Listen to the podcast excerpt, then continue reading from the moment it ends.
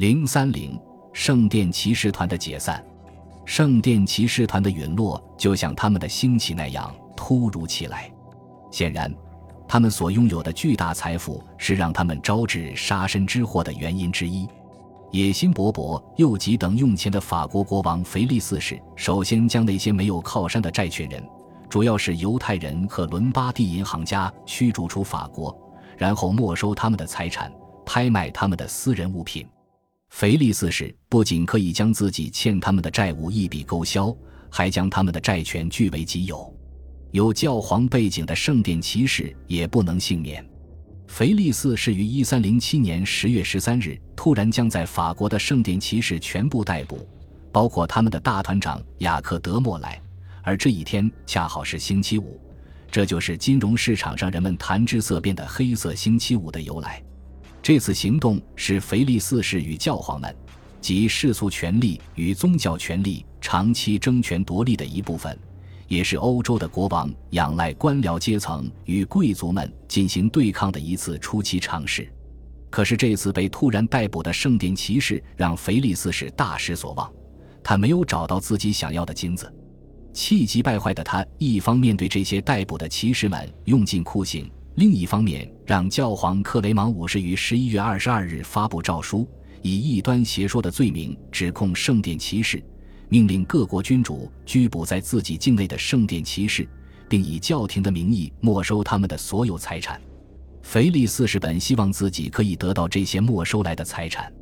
而教皇于一千三百一十二年发布的诏书，却让医护骑士团成为受益人。腓力四世大幅增加的税收，给十四世纪整个国家和人民的经济生活带来了深重的灾难：收入降低、财富缩水、工匠和商人失业。他还对当时流通的金属币进行了贬值。事实上，垄断了铸币权的君主们一直在系统性的降低金币和银币的成色和重量，这一点和元帝国多印纸钞如出一辙。君主们垄断了货币的发行后。这个办法，他们就不断的系统性的使用，主要有两种，一种是减轻重量，一种是夹杂劣等金属。在这一点上，无论是纸币还是金属币，其法律框架都是一致的。发行由君主垄断，伪造或做任何手脚都是绝不能容忍的刑事犯罪。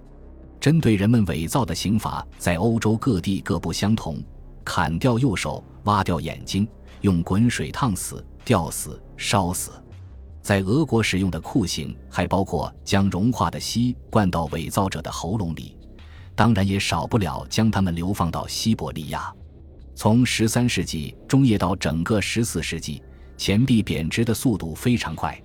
腓力四世更令人震惊的地方在于他贬值的力度。从一二九八至一二九九年的十八个月中，他的税收中有一百二十万古金来自铸币收入。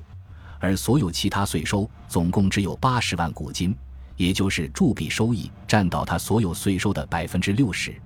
虽然腓力四世曾在一千三百零六年艰难地试图重新恢复币值的稳定，但一千三百一十一年和佛兰德斯的战争再一次让他实行了对钱币的和大幅贬值。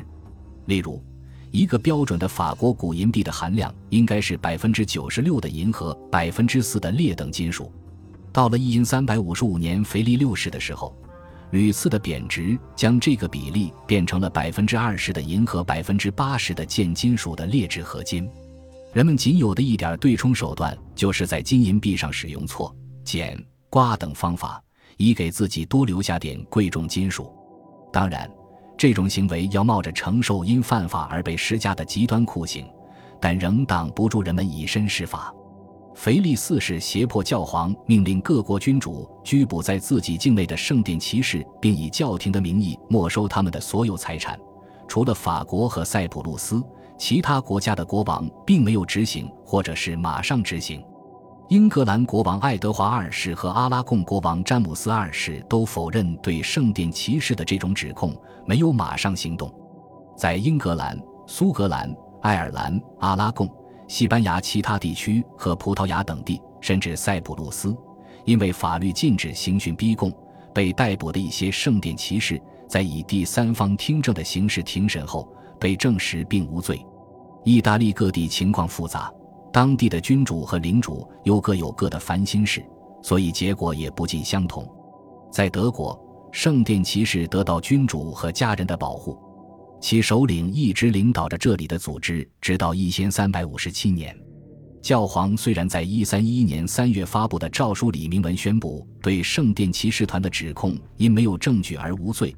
但是圣殿骑士团的大团长莫莱和佩罗却因熬不过酷刑，认罪之后又翻供，被腓力四世在没有事先知会教皇的情况下，于一三一四年三月十八日被施以火刑烧死。然而，除了土地、城堡这些带不走的资产。在欧洲的任何领地都没有找到圣殿骑士团的金山、银山以及传说他们所收藏的圣杯和其他绝世圣物。